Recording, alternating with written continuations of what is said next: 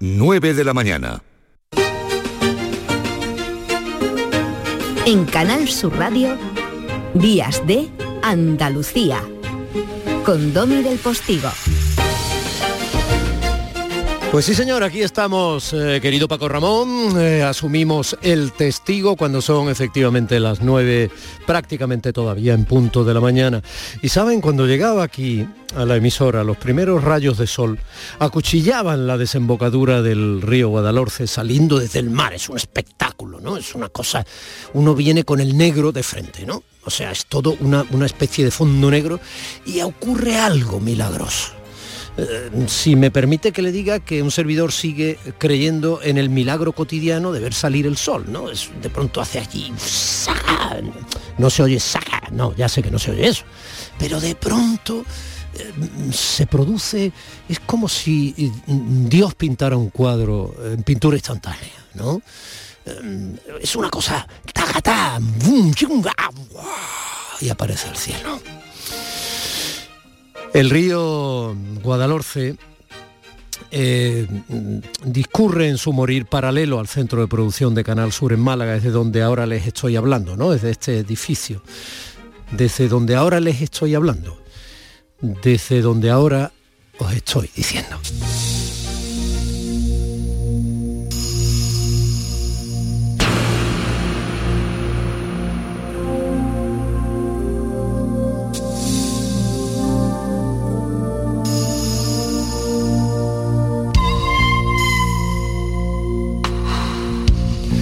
En las entrañas de la tierra el sol no sale, ni el mar ronronea o regaña con su oleaje, como yo miraba esta mañana cuando llegaba aquí.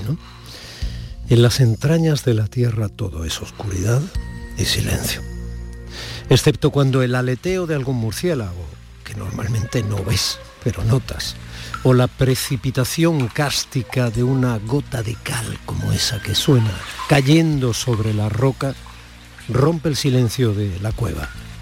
En esa oscuridad apenas si oyes tu propia respiración. La espeleología te prueba en cada expedición.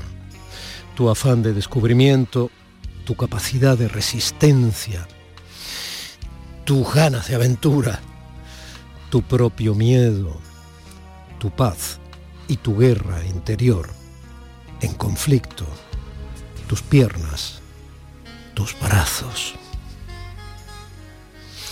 tu sensatez, tu nivel de riesgo, tu arrojo y al mismo tiempo tu prudencia. La confianza en el compañero que va delante o va detrás de ti o te cede la mano en una gatera por la que siempre crees que no pasas hasta que estás del otro lado. El valor de la pequeña luz direccional en el casco, rasgando como un cuchillito la oscuridad total.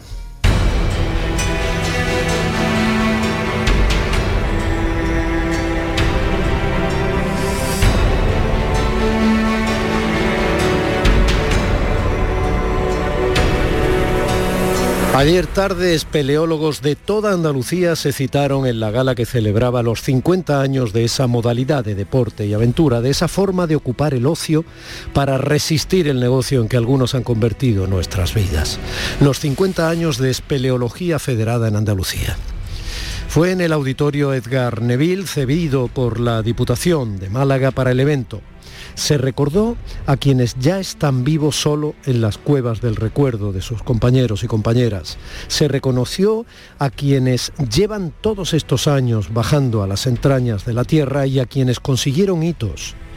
Hitos asombrosos que salieron de aquí, de Andalucía. Por ejemplo, aquel en los años de 1970 en el que un grupo de casi chavales probaron a bajar por aquel agujero que había junto a la denominada Sima Honda, como la llamaban los lugareños de esa zona de la Sierra de las Nieves, y sin apenas medios y con paciencia e ilusión infinitas, coronaron el primer menos mil metros, o sea, más de un kilómetro, 1073 metros de profundidad por aquel entonces fue la cuarta cima conocida más profunda, equiparable casi a subir al Everest. 8.000 en superficie se equiparan a 1.000 en profundidad, por la dificultad, entre otras cosas. Por aquel entonces, esa cuarta cima más profunda, embajada por una estrecha y desigual grieta que parece llevarte hasta el mismísimo centro de la Tierra, como en la novela de Julio Verne, que tanto inspiró a alguno de aquellos chavales, cuando de la mano del llorado José Antonio Berrocal se iniciaron en la espeleología. Espeleología.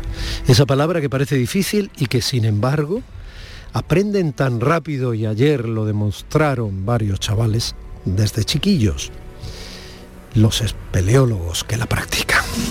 4 de diciembre, cuando tomamos la calle, era un 4 de diciembre, cuando dijimos que verde y blanca era nuestra sangre. Hoy es 5 de diciembre, domingo, ayer fue 4 de diciembre, sábado. Ayer 4 de diciembre hablamos aquí por la mañana de la Andalucía que salió a las calles por su autonomía, una palabra que significaba entonces dignidad, trabajo, libertad, futuro. Por la tarde, quienes asistimos a la gala que conmemoraba los 50 años de espeleología federada en Andalucía, rememoramos el silencio de otra Andalucía, pero de la misma Andalucía, una Andalucía que conocer y de la que sentirse orgulloso. Una Andalucía fascinadora y silente, hermosamente natural, que te atrapa con su abrazo cárstico en las entrañas de la tierra. Ayer fue sábado 4 de diciembre y hoy domingo 5, pero de 2021 a 44 años y un día de aquella jornada en que Andalucía agarró su bandera de nieve y campo, de paz y de esperanza, su blanca y su verde, para ya no soltarla siendo ejemplo de pueblo solidario, esforzado, talentoso y alegre para los otros pueblos de España. Así comienza hoy Días de Andalucía. Nos sentimos.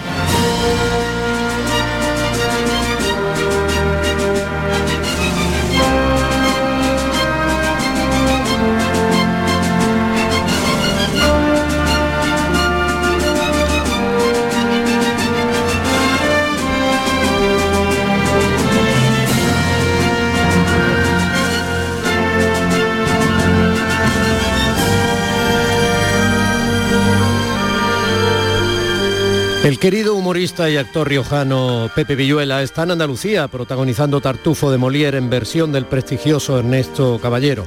La hipocresía que refleja con afilada ironía el clásico sigue siendo tan actual en nuestros días como lo era hace siglos, para bien o para mal. Bueno, con Pepe Villuela vamos a hablar. En Canal Sur Radio, Días de Andalucía, con Domi del Postigo. En nuestra sección Bajo el cielo de Andalucía, nuestro Indiana John Manuel Navarro va a entrar hoy, si todo va bien, desde Salinorfa, Turquía, en directo. En la primera libertad del silencio, música al maestro Gil de Galvez nos va a hablar de nos va a hablar y nos va a demostrar cómo de importante fue el alambrismo, o sea, la influencia que la estética y la ensoñación de la Alhambra granadina tuvo en toda la música clásica. El periodista andaluz eh, en la novena capital de Andalucía, en Los Madriles, eh, nos mandará su postal sonora corriendo por la casa de campo. Manolo García, aquel hombre que es capaz de fabricar pájaros de barro y echarlos a volar con vocación de ser el último de la fila, pero el primero en muchos de sus seguidores desde hace tantos años en la música, expone sus pinturas de nuevo en Andalucía. Mientras llega en el coche, hablaremos con él.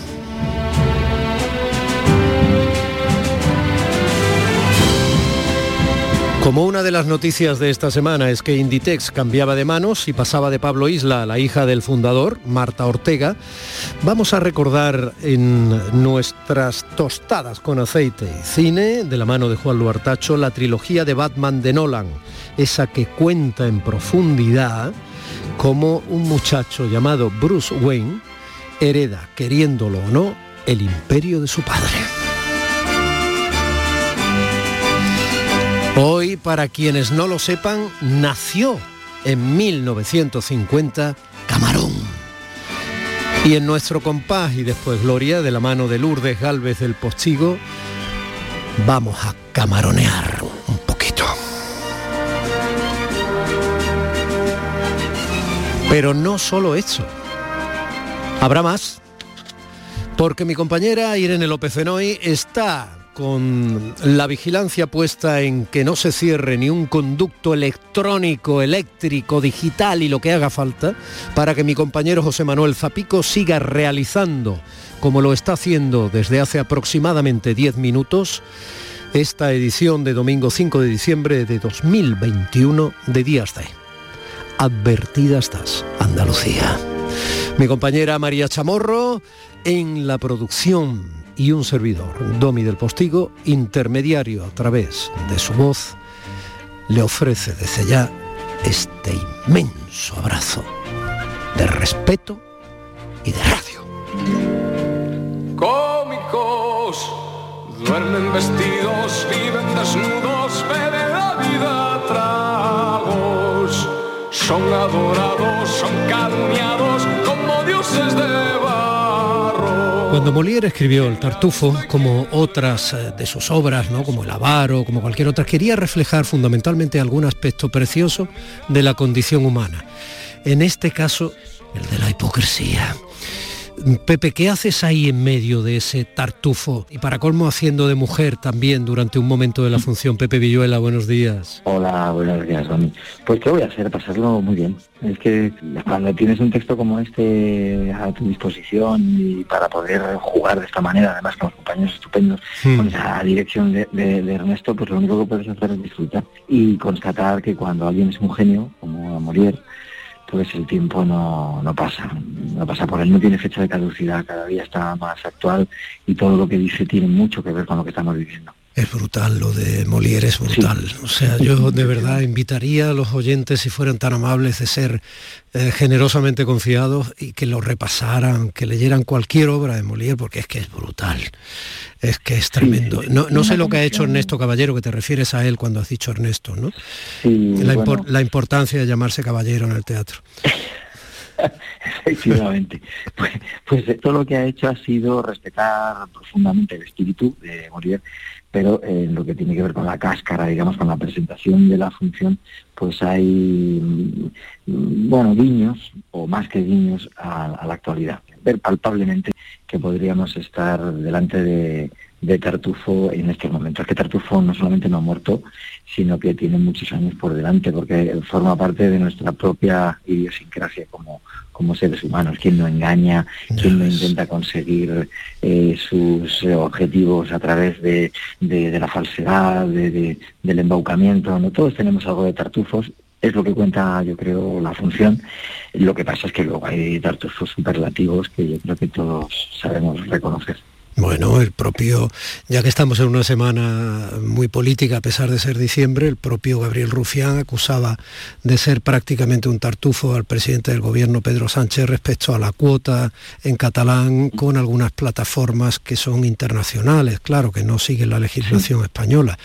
Pero vamos, que esto es cotidiano. La utilización de la hipocresía, por ejemplo, en la política, se ha convertido incluso en un juego de florete que parece que los ciudadanos admiten con una naturalidad pasmosa. Sí, vivimos entre la mentira, como podríamos estar viviendo por encima de un estercolero. ¿no?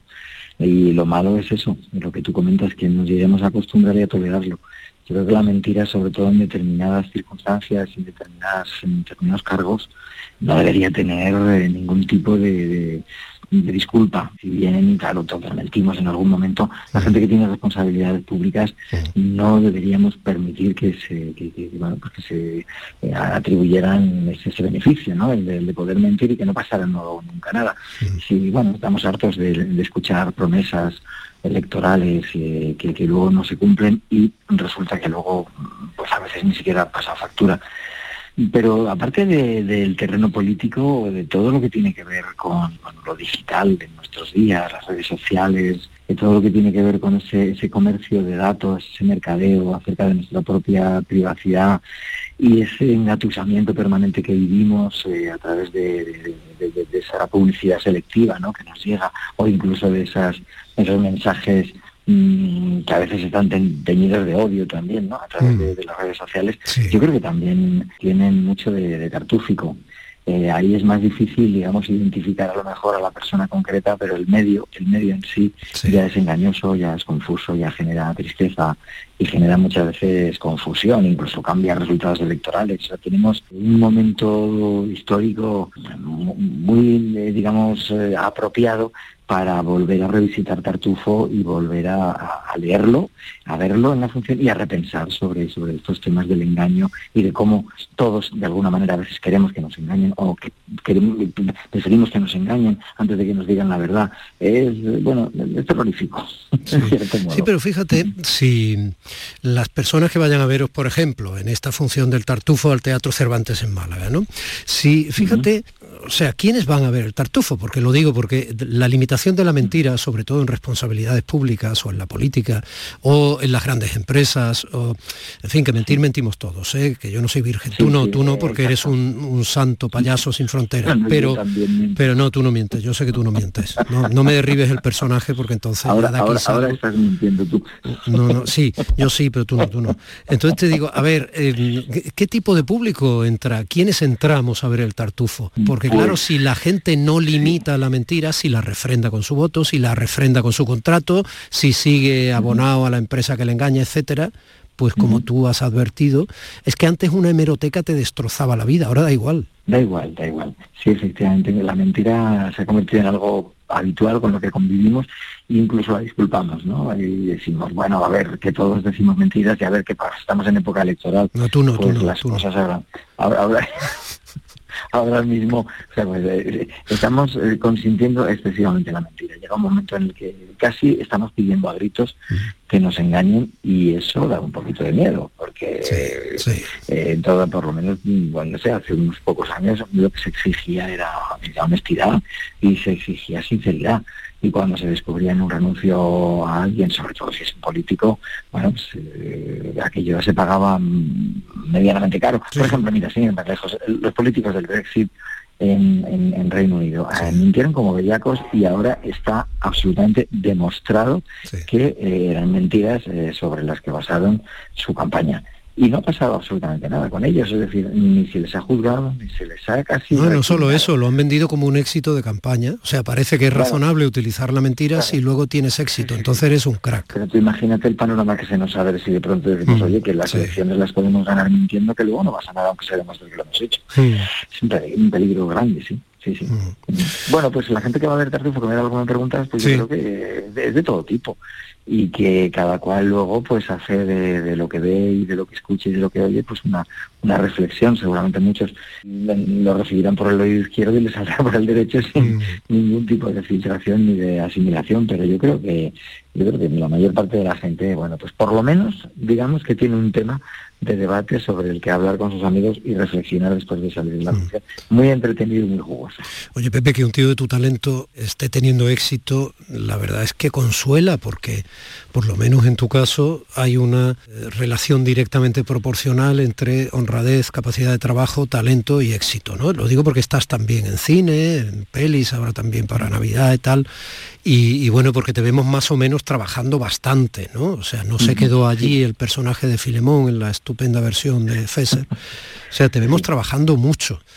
Y eso consuela, te lo digo con toda intención, ¿eh? consuela. Y sé que muchos oyentes van a estar en la complicidad conmigo. Que, que gente buena y con talento. Hombre, es que nadie le ha sacado más partido que tú una silla de tijera. Sigo con ella.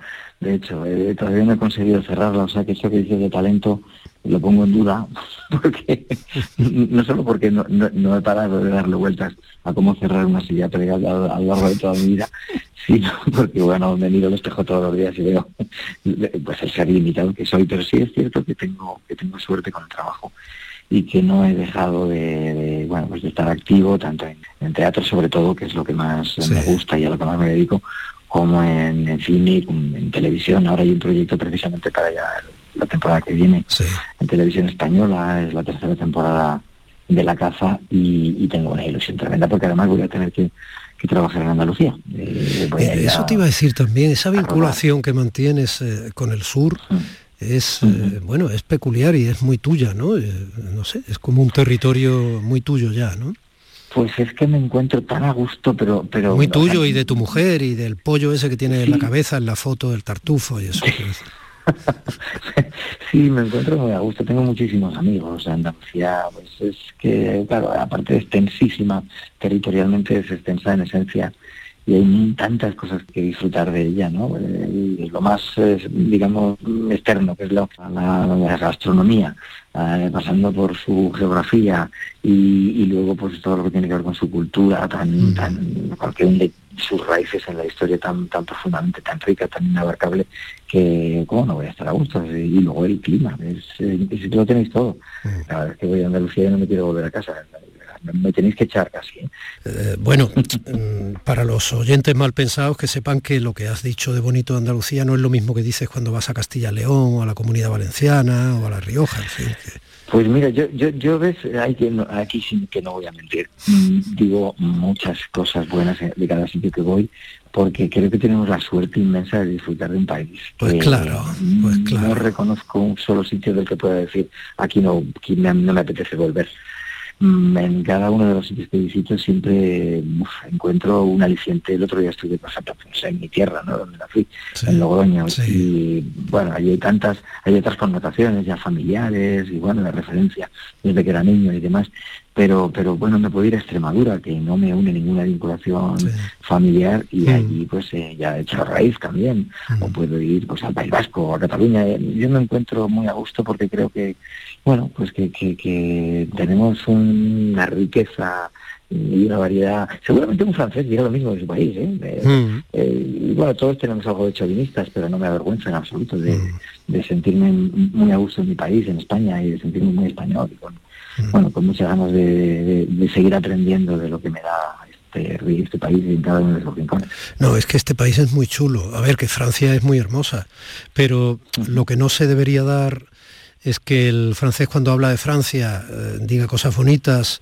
y en este caso me parece que son lógicas con la realidad, ¿no? Porque es verdad que es un país hermoso y que a nosotros nos parezca bien y que sin embargo nosotros tengamos pudores de decir que las cosas bonitas que tenemos, objetivamente bonitas o interesantes, eh, nos parezca mal o nos dé corte.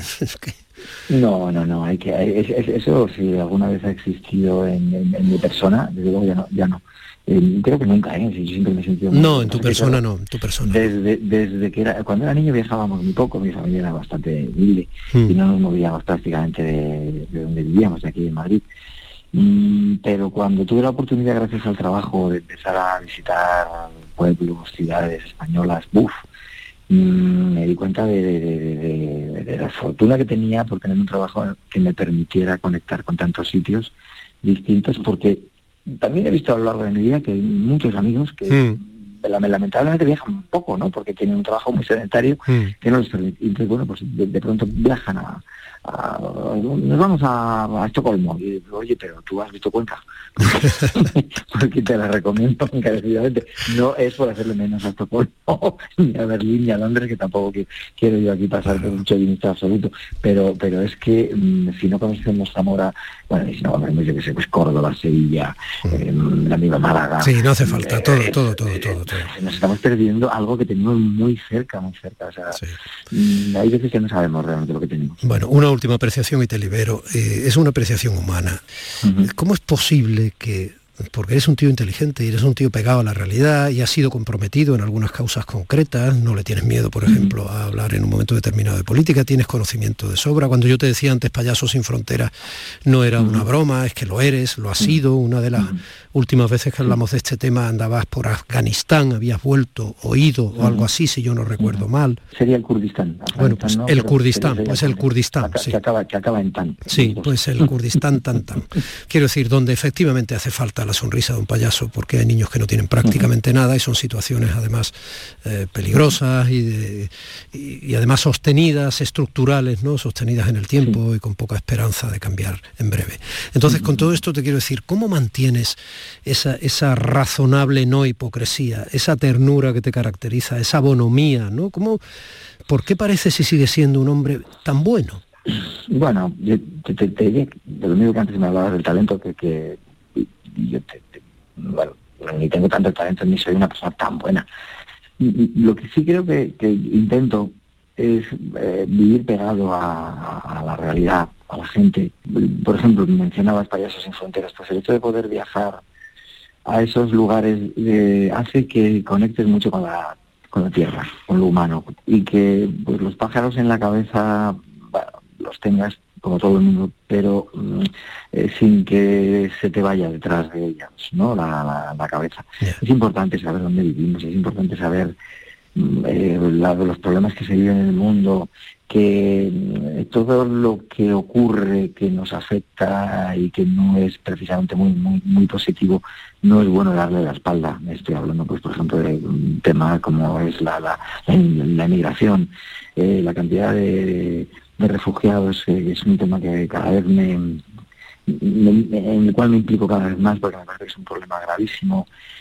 Eh, en la medida en que todos eh, y cada uno de nosotros somos un refugiado en potencia, es decir, si no cuidamos el planeta, si no procuramos que nuestro país se viva en paz, si no respetamos los derechos humanos, cualquier día mm, la pelota nos va a volver y, de hecho en este país ya hemos vivido eso, ya ha habido refugiados eh, por un conflicto bélico hace unas cuantas décadas, pero que no hemos podido olvidar y no debemos olvidar.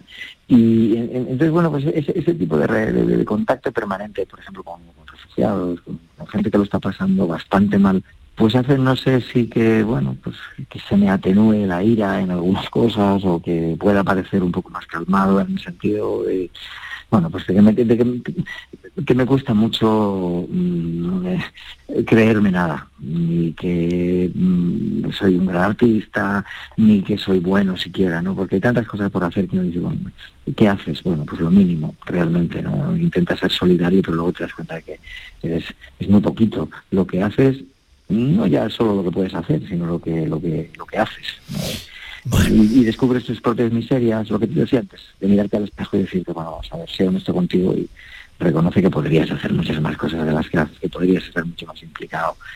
Entonces eso hace que, bueno, porque no me vuelva loco conmigo mismo y a lo mejor pues que, que, que, que, se me vea así, ¿no? Como una persona pues mansa, tranquila, no sé si bueno, en el sentido más machadiano de la palabra sí que me gustaría serlo, ¿no? pero no sé si, no sé ni siquiera puedo a ese, a ese sentido me refería, Pepe, fundamentalmente a ese sentido, nada de manso. Y, me reitero en la apreciación. Y, me alegra mucho que te sigas haciendo un poquito andaluz sin dejar de ser de Logroño. Y que... es muy bonito eso. Eso es. Tartufo está en Andalucía, disfrútenlo, aprovechenlo, háganme caso. Y hablar con Pepe Villola siempre es un remanso de lucidez y sin embargo de opción no por el cinismo, sino por la ternura y, por la bondad en el sentido machadiano del término. Un abrazo enorme. Un abrazo de mí. Días de Andalucía con Domi del Postigo, Canal Sur Radio. Todo lo que hacemos nos define. Cada acto habla de quiénes somos, de lo que nos importa. Ahora tenemos la oportunidad de decir tanto con tan poco la oportunidad de mostrar lo mejor de nosotros. Por nuestro futuro, por tu futuro. Llena tu mesa de Andalucía. Junta de Andalucía. Aquadeus, ahora más cerca de ti, procedente del manantial Sierra Nevada, un agua excepcional en sabor, de mineralización débil que nace en tu región. Aquadeus Sierra Nevada es ideal para hidratar a toda la familia y no olvides tirar tu botella al contenedor amarillo. Aquadeus, fuente de vida, ahora también en Andalucía. ¿Sabes qué decimos en Andalucía? Que las pequeñas alegrías no son pequeñas, son la alegría. Estas navidades disfruta las pequeñas cosas cada día con las personas que tienes cerca de ti. Y cualquier día del año, ven Andalucía. Y también te lo digo yo, Antonio Banderas. Estas navidades, date una alegría. Ven Andalucía. Junta de Andalucía.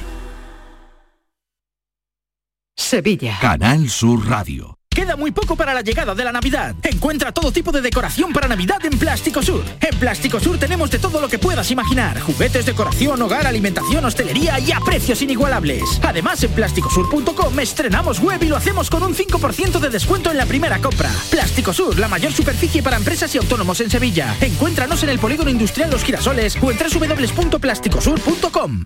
Yo ya no pago por mi consumo y digo chao, digo chao, digo chao, chao, chao, a tú lo mismo. Vente conmigo, nuestro petróleo es el sol. Dile chao. Bienvenido al autoconsumo. Dimarsa.es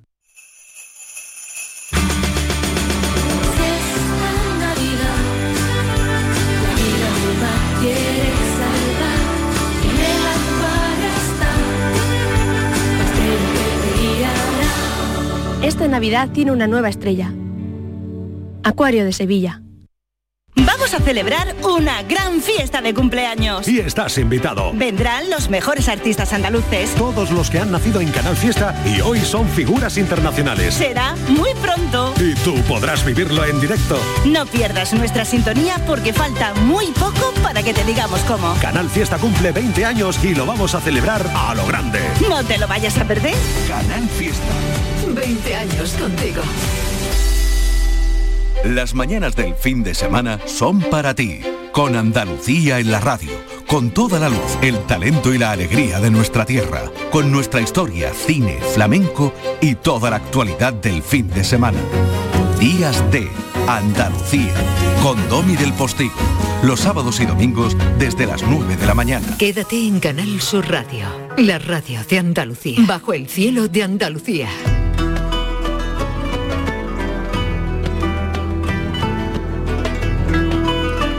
Son las nueve y media y un par de minutillos más de esta mañana de domingo 5 de junio de 2021 y también lo son en la antigua Edesa. Sí, sí, ese fue el nombre histórico de una ciudad de la Mesopotamia superior que se refundó sobre otra anterior, claro, y esa es la base un poco de la arqueología, el ir descubriendo capas que fueron habitadas por quienes vivieron antes que nosotros en este planeta y dejaron su huella. Claro, eh, nuestro Indiana Johnson, Manolo Navarro, aprovecha parte de esas huellas. Por ejemplo, quien se le olvidó un radio casé en el siglo V antes de Cristo, pues coge esa cinta y escucha sus conversaciones. Y su música. Mm, eh, esto es música otomana. eh, que tal como me lo han dicho por el, el micrófono de baja ha sonado a esto es música de tu hermana pero menos mal que uno tiene cierta capacidad cultural, solo cierta, quien tiene de verdad es Manuel Navarro. Buenos días, Manolo. Buenos días, Domi, querido. Me alegro mucho de oírte. ¿Eso es viento o eh, tu estómago está a punto de llegar al, al término de la digestión? No, esto es un poquito de viento porque estoy eh, justo llegando a Gobekli Tepe en este momento. Perdón, ¿llegando a dónde? Y a Gobekli Tepe, a la colina de Gobekli, Sí, eh, aquí que están las proximidades de, de Urfa. sí. Y entonces pues me he, parado, me he bajado del coche y me he puesto a hablar afuera, porque Claro. he parado el transporte en el que íbamos Sí. para poder mantener nuestra charla semanal, claro. Entonces hace un poquito de hace un poquito de viento, no hace frío, hace bastante bueno, pero sopla un poquito del aire. Si te molesta mucho me lo dice, creo que me he puesto detrás, que aquí estoy tapado, y creo que aquí no molestará. No, no, por, a- por ahora se hace, se, se acepta. Eh, vamos a ver, estás en la. Bueno, decir que estás en Anatolia es fácil porque el 5% solo es Europa en Turquía, claro. Sí, sí, sí.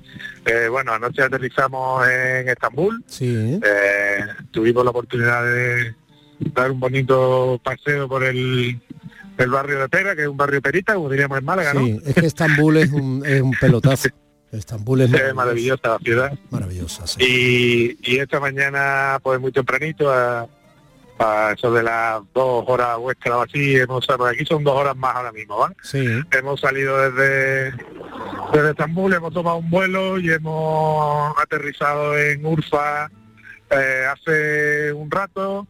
Hemos tomado un bueno un desayuno turco que es bastante copioso, la verdad, es decir, no, no te voy a decir que ha sido poca cosa. No, el desayuno Y ahora turco es estamos una llegando- maravilla. En el desayuno turco te habrán puesto aceitunas, te habrán Sí. puesto eh, sí, todo tipo de Quesos, crema de leche, quesos, sí, yogures, tubo, claro. berenjena, Ahí, sí, más o menos ahí, bastante ahí, buenísima. ahí, ahí, ahí. Sí, sí, estupenda. Y eso que era una cosa rápida, que era un pato más así café y tú has dicho a todo, tú has dicho a todo, no, yo no, yo no, no, gracias, no, yo no. No, a mí me ha hecho gracia curro decía que no tenía hambre, ¿sabes? Dice, no, no tengo hambre, no voy a comer, ¿sabes? Y, Sí. Ha empezado el tío y, bueno, al final porque ya no posterior de mí, claro, pero...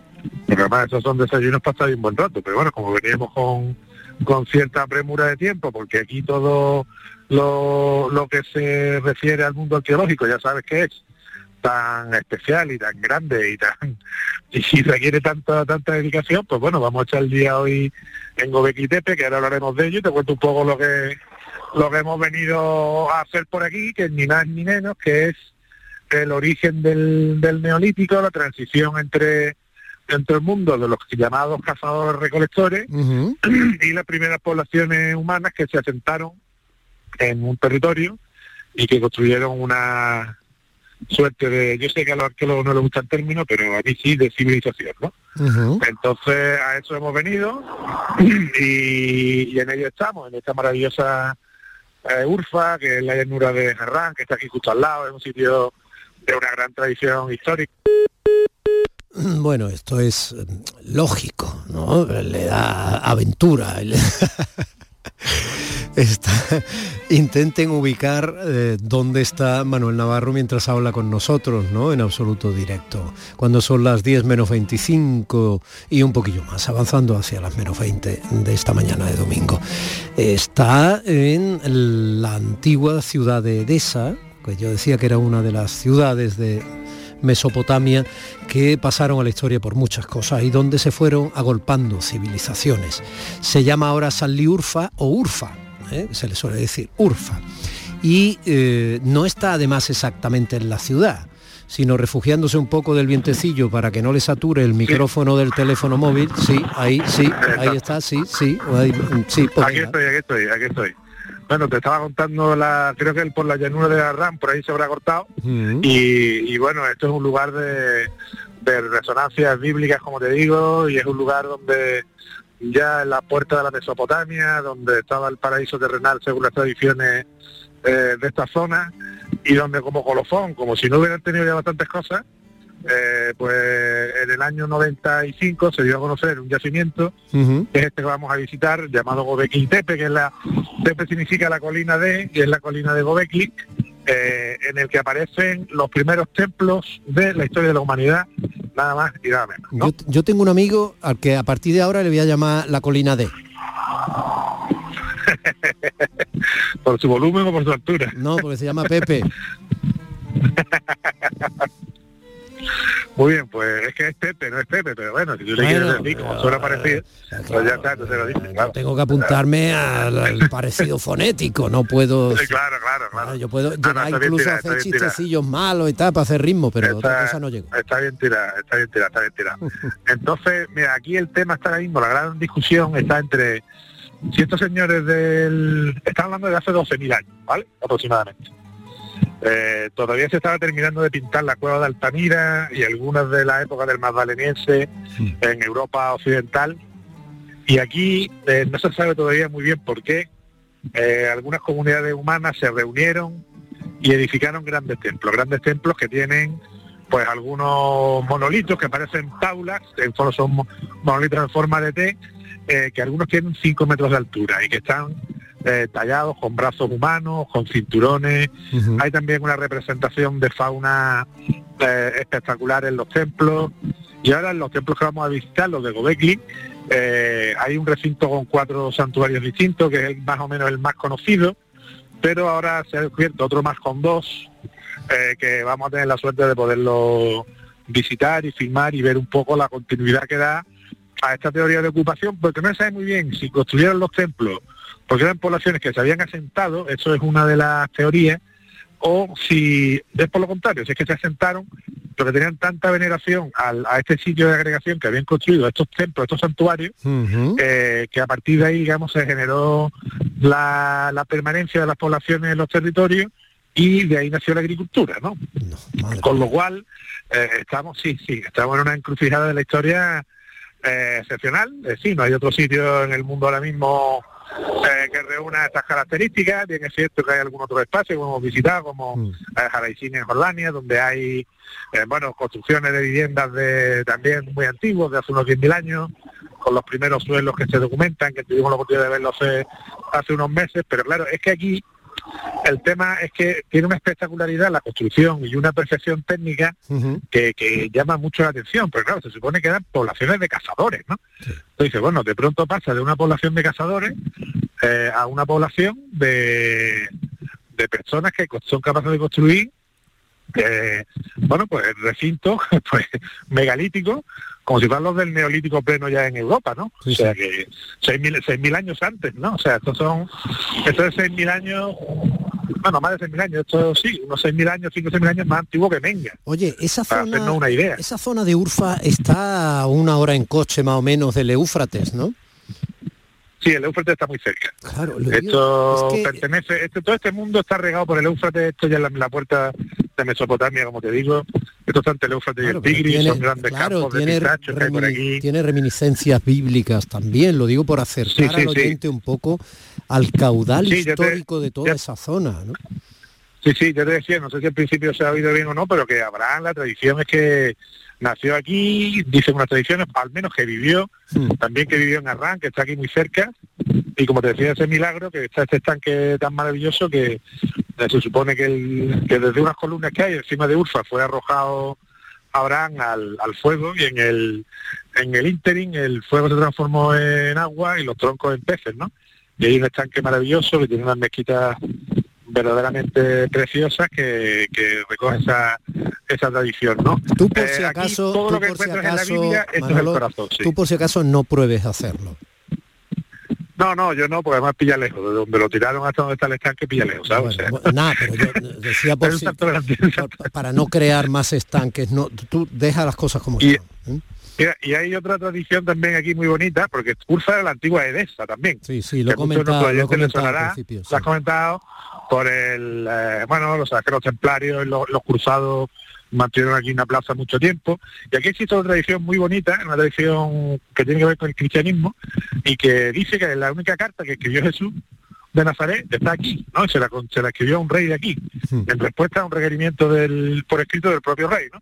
Con lo cual, fíjate, de hecho hay un mosaico maravilloso en el en un museo de mosaicos que hay, que es tremendo, aquí en un pero a mí, como te digo, la potencia arqueológica de las cosas, eh, la cantidad de mosaicos que hay, los recintos son impresionantes, no tienen unas dimensiones de centenares de metros cuadrados, una perfección eh, constructiva, pictórica verdaderamente imponente, ¿no? Y uno de esos mosaicos es la, cara de Jesús y precisamente la tradición dice que, escribió una carta, mira por una tradición muy bonita y que es poco conocida eh, fuera de fuera de esta zona, ¿no? Claro, y es que, así que bueno, aquí estamos como pez en el agua. Claro, esa zona es sorprendente. Eh, si no conocemos bien eh, el caudal de eslabones históricos que van creando la cadena de la continuidad, ¿no? A través de la historia, nos despistamos bastante. O sea, Turquía no suena árabe, error. Turquía no es árabe, es otomana. No, no, claro, no, Está Turquía bien la no. separación, es otomana. Primero, no es lo Sí, mismo. sí, aquí no es lo mismo. completamente Eh, eh, no es lo mismo. Segundo, bueno, ahí está también el Kurdistán, muy cercano, ¿no? También que también Sí, tiene. sí, su aquí estamos al lado del Kurdistán, aquí estamos cerca de Armenia, cerca de Irán. Luego, la- una encrucijada desde la Claro, ciudad, la sí. cristiandad ahí tuvo mucha historia.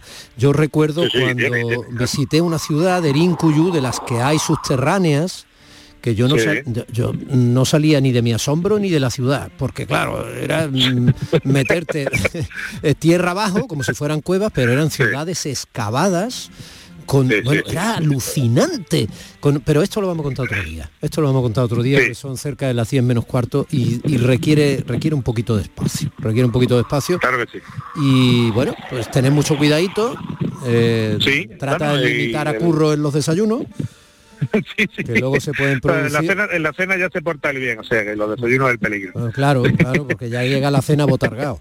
Bueno, pues un abrazo muy grande. La- el, el domingo que viene estaremos por aquí, si todo va bien Todavía, ¿no? ¿vale? Vale, vale, vale. Estaremos por Antalya. Ya te iré contando cómo ha ido toda la semana y a todos nuestros oyentes. Muy bien, abrazo muy grande. Manolo a todos. Un fuerte cariños. abrazo. Gracias. Venga. Días de Andalucía con Domi del Postigo, Canal Sur Radio.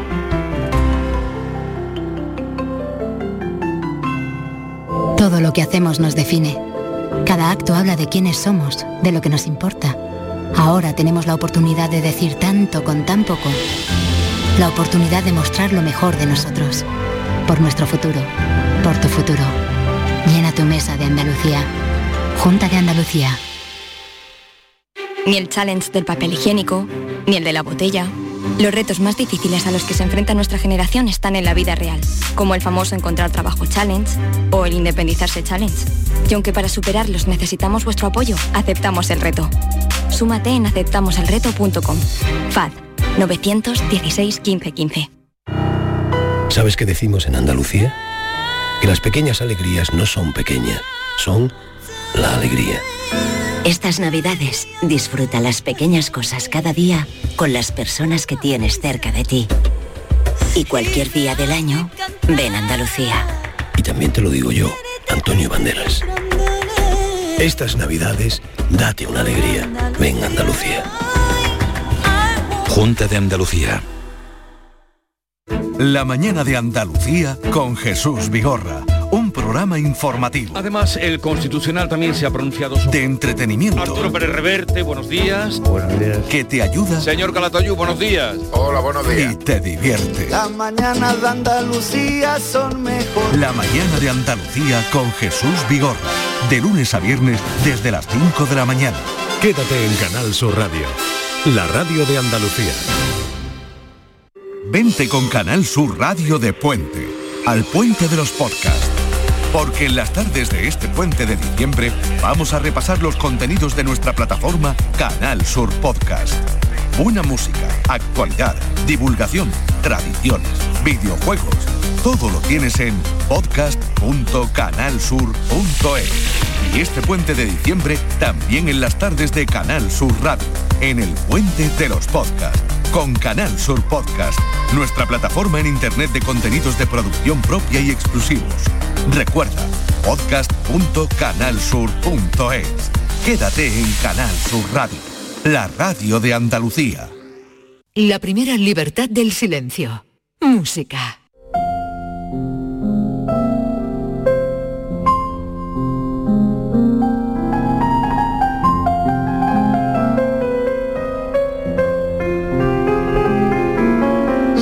¿Saben a qué suena? A Granada. Maestro Gil de Galvez a sus pies. Buenos días, Domi. Buenos días a todos los andaluces, a quienes nos escuchan este programa maravilloso de Días de Andalucía. Bueno, eso, eso lo dices tú porque participas en Eh, él. claro, pero claro. Eso, eso- eso es de parte, es un juicio de parte. tienen que ser eh, los amigos que están del otro lado y, y, Pues una, sí, y una pero- señora maravillosa que me llama de vez en cuando, la que lo decida, la que lo decida. Eh, claro, es cierto que sí. Pero yo también escucho el programa, ¿eh? Bueno, ahora estabas escuchando a Manuel Navarro y estabas como siempre muy enganchado ¿no? Con sus aventuras. Efectivamente. Bueno, pues hoy... Tú entraste desde Túnez el otro día. Efectivamente. Que he visto un reportaje que te hicieron en la televisión tunecina Sí. que, mm, hombre, tío, tú hablando en inglés, el, el señor de Túnez hablando en tunecino, en árabe, no, era árabe. Sí. Eh, em, em, bueno, esos planos, esa intensidad alucinante. Sí, sí, la verdad es que tienen un- un- una comunicación en estos países que es maravillosa y, lo hacen muy bien.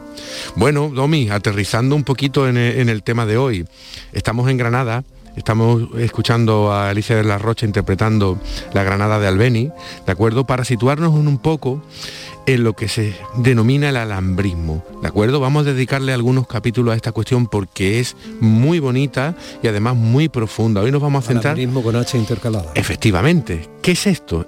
Es el movimiento cultural nestoricista que, digamos, evoca lo que la Alhambra sugiere a esos primeros viajeros románticos que llegaron a Andalucía en la década de 1820-1830.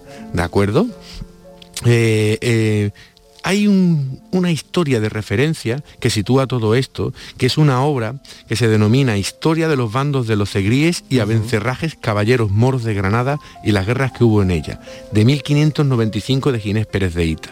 Digamos que este libro es el libro evocador, por lo que mucha gente empieza a, a peregrinar y a venir y a ver, bueno, pues qué pasó, ¿no? Todo esto es un referente exótico del orientalismo, de todo este movimiento romántico que venía a tratar de buscar ese pasado de la España árabe, ¿no? Es una cosa un poco eh, eh, eh, real y por otro lado ensoñada también, ¿no? Este primer periodo, de acuerdo, estamos hablando entre el año 48-66 del, del siglo XIX, ya ha estado aquí Glinka, ha estado Lis, estos grandes compositores e intérpretes que hemos venido hablando de ellos, ¿de acuerdo?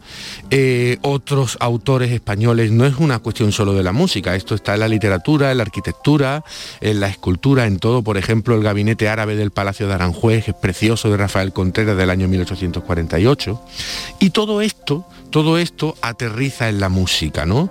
La primera obra importante en este sentido es Boabdil, último rey de Granada de Saldoni, No del año, suponía, no me extraña nada. claro, del año 45. Hablamos de vocación, de romanticismo, de- no hay nada como un perdedor brillante que lo ha tenido todo y que pierde el paraíso y que lo llora y toda esta historia. Efectivamente, por ahí va, muy, muy bien dicho. Eh, vamos a oír una pieza que se denomina La conquista de Granada de 1850 de Arrieta.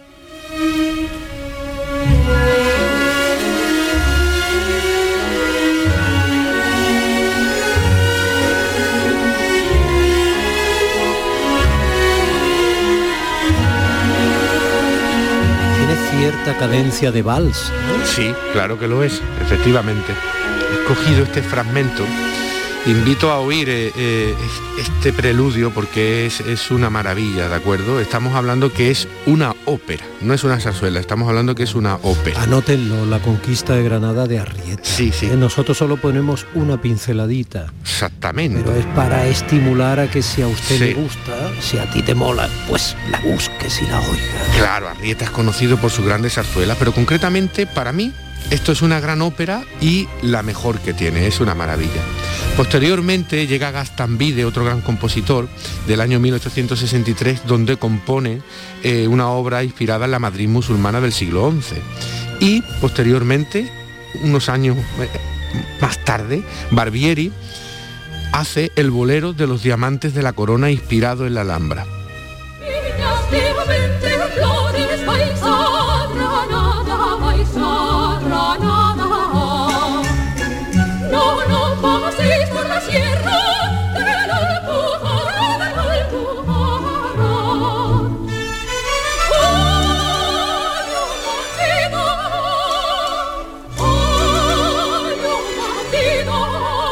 Bonito.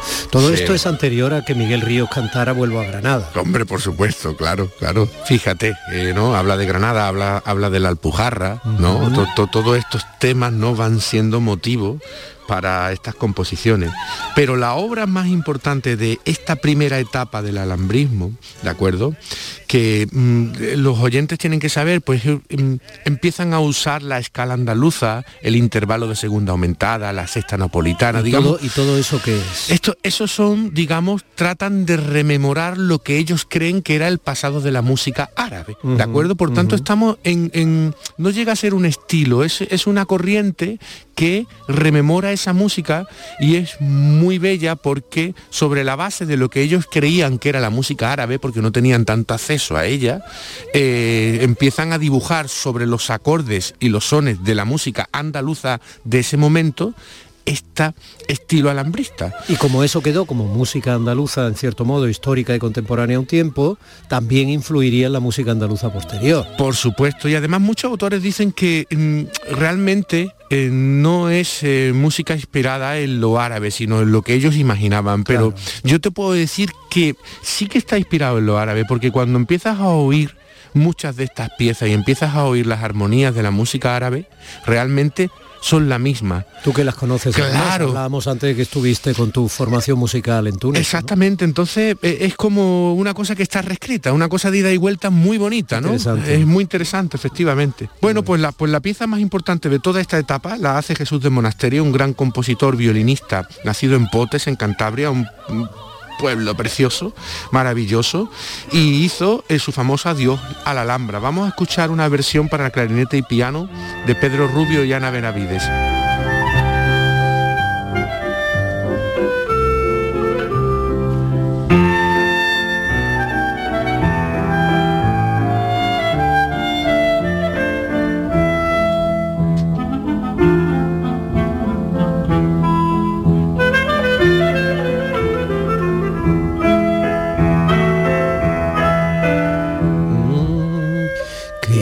Se comen Sí. potes.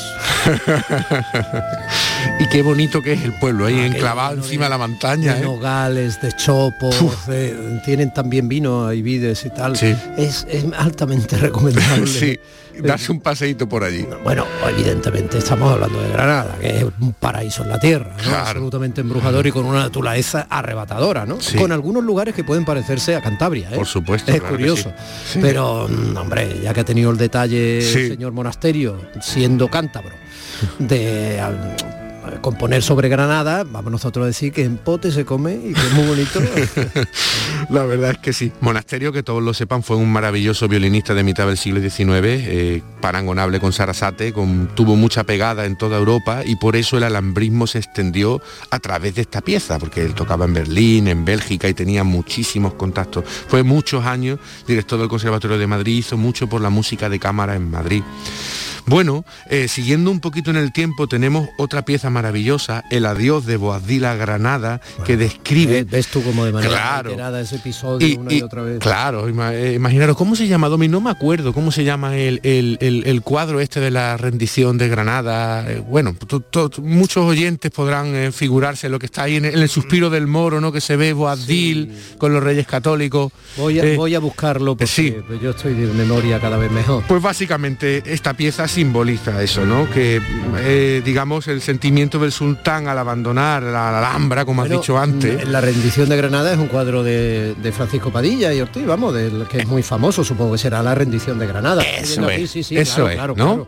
Exactamente. Claro, a los reyes católicos a caballo en un lado. Eso es. espectacular. Que eso se dice que Pues es Se llama la rendición de Granada. Exactamente. Que se, se- se dice que eso es el suspiro del moro, que tú sabes que está a camino de Granada Padul, una de las montañas que hay ahí que ya se deja de ver Granada. Una preciosidad, porque tenemos en la parte derecha, tenemos todo lo que representa Isabel y Fernando, con sus caballos, Isabel en un caballo blanco, Fernando en un caballo marrón y tal, pero luego en un caballo negro muy árabe, enfrente, con sus huestes ya un poquito más devastadas, está Boabdil. Efectivamente. Entonces el cuadro es espectacular. es una maravilla. ¡Búsquenlo! Sí, sí, sí, Háganme sí. caso, la rendición de Granada, Francisco Padilla, búsquenlo.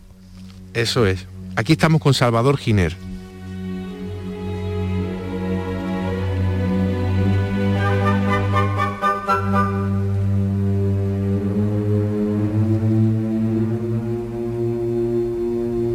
Fíjate otro dato muy curioso también, esto, este, este tema de, de- de- de Granada y todo este contexto de- del año 1492 es precioso porque fíjate que la madre de Boabdil se quedó toda su vida viviendo en lo que hoy día es el Valle de Lecrín, Hmm. realmente, ¿no? Ahí dejaron que se quedara y, y hay una historia preciosa en- en- alrededor de, de toda esta y cuestión. otras no tan preciosas. Sí, La claro. madre, Sí. igual la relación, las decisiones políticas, el padre, ahí, ahí, vamos para hincharse, búsquenlo, búsquenlo, Sí, hazme caso. Sí, sí. Bueno, pues Domi, fíjate tú, ¿cómo no podemos oír en un programa como el de hoy, aunque la semana que viene seguimos con el alambrismo un poco más ya hacia fines del siglo XIX, ¿no? Bueno, el pues recuerdo. vamos, nos vamos con eso. Sí, el recuerdo de la Alhambra de Tárrega. Hombre, es que te lo he traído y además toca por nosotros, por Concierto Málaga. Oye, antes de, de que nos vayamos al boleto informativo y continuemos, y yo te diga gracias y adiós, y te recuerde como siempre que estás haciendo una labor maravillosa, eh, tocáis, ¿no? Sí, el día 8 en el Colegio Oficial de O Médicos sea, de el Málaga. miércoles que viene, el Día de la Inmaculada. Eso es, un concierto de temporada nuestro precioso, es un concierto con música muy variada. Viene también un pianista americano que se llama Kimball Gallagher a, a tocar con nosotros el concierto de Chopin número 2 y bueno, haremos Mozart, haremos música española también. ¿Tú le has dicho a Kimball Gallagher que, Sí. que el que tiene que tocar el concierto número 2? Es que a lo mejor se equivoca y entonces no va a ir. Cuidado que tenemos una anécdota porque justo hemos tocado con él el concierto 1 en Túnez. Sí, y la, mitad, y la mitad de la orquesta traía el, el número 1. Hemos tenido que cambiar toda la música. Ha sido, ha sido, vamos, divertidísimo esto. Bueno, recuérdalo, el miércoles 8 de diciembre, ¿dónde? En el Colegio de Médicos de Málaga. Tiene un salón de actos maravilloso ese edificio. Familia, nos vamos a las 10 y seguimos. Días de Andalucía con Domi del Postigo, Canal Sur Radio.